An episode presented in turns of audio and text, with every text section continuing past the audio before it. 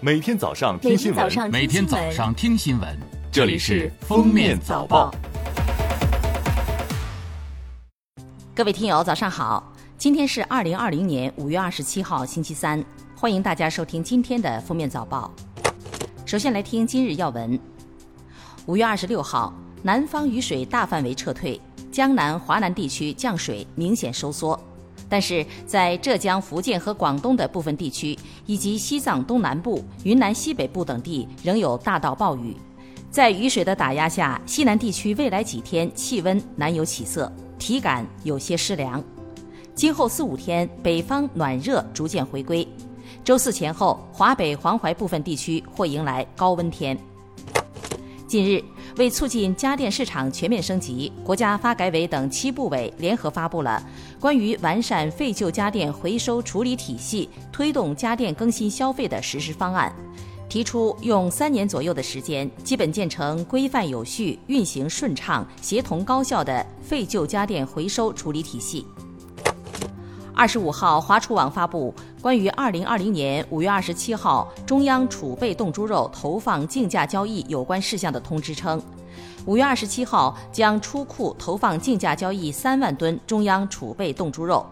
今天交易的这批中央储备冻猪肉将是年内第二十次投放，累计投放量已达到三十八万吨。国家统计局披露数据显示。二零一九年全国城镇非私营单位就业人员年平均工资为九万零五百零一元。以非私营单位为例，共十个行业超平均水平，六个行业年平均工资水平超过了十万元。超十六万元的年平均工资让 IT 业连续第四年保持第一。记者从中科院植物所了解到，中国生物物种名录二零二零版日前在线发布。二零二零版年度名录共收录物种及种下单元十二万两千二百八十个，相比去年新增了一万五千九百七十一个物种，包括了动物物种、植物物种和真菌物种等。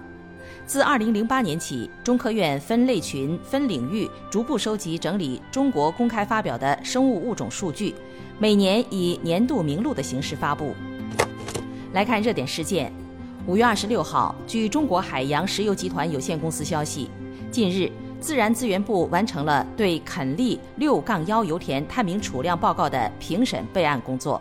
截至目前，该探明地质储量超过一亿吨，成为我国渤海莱州湾北部地区首个亿吨级大型油田，打破该地区四十多年无商业油气发现的局面。中海油已在此钻探四十二口勘探井。按照原油常规采收率计算，提炼成汽柴油后可供一百万辆汽车行驶二十多年。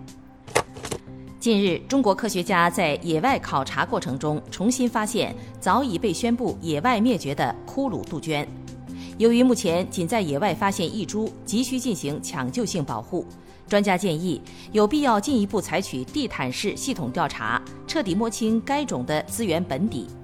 自1929年至今，中国数字植物标本馆仅有2008年才自四川省凉山州普格县罗纪山的疑似骷髅杜鹃标本记录。央行行长易纲二十六号表示，目前数字人民币研发工作先行在深圳、苏州、雄安、成都及未来的冬奥会场景进行内部封闭试点测试，以检验理论可靠性、系统稳定性、功能可用性、流程便捷性、场景适用性和风险可控性。但目前还只是研发过程中的常规性工作，并不意味数字人民币正式落地发行。何时正式推出尚没有时间表。二十六号上午，香港特区行政长官林郑月娥在行政会议前会见记者。林郑月娥称，香港过去一个月有二十天没有病例感染新冠肺炎，按最新评估会进入新的防控阶段。香港机场三月二十五号起暂停的乘客转机服务也会于六月一号起适度恢复，但强调这不涉及入境香港。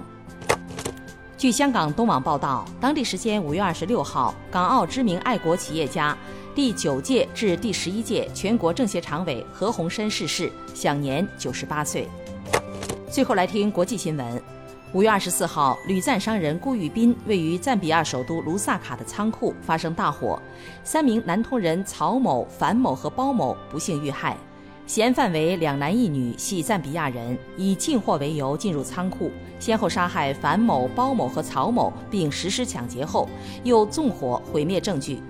中国驻赞使馆称已提出严正交涉。时隔两个月，印度各地机场于五月二十五号重新开放。国内航班服务恢复正常，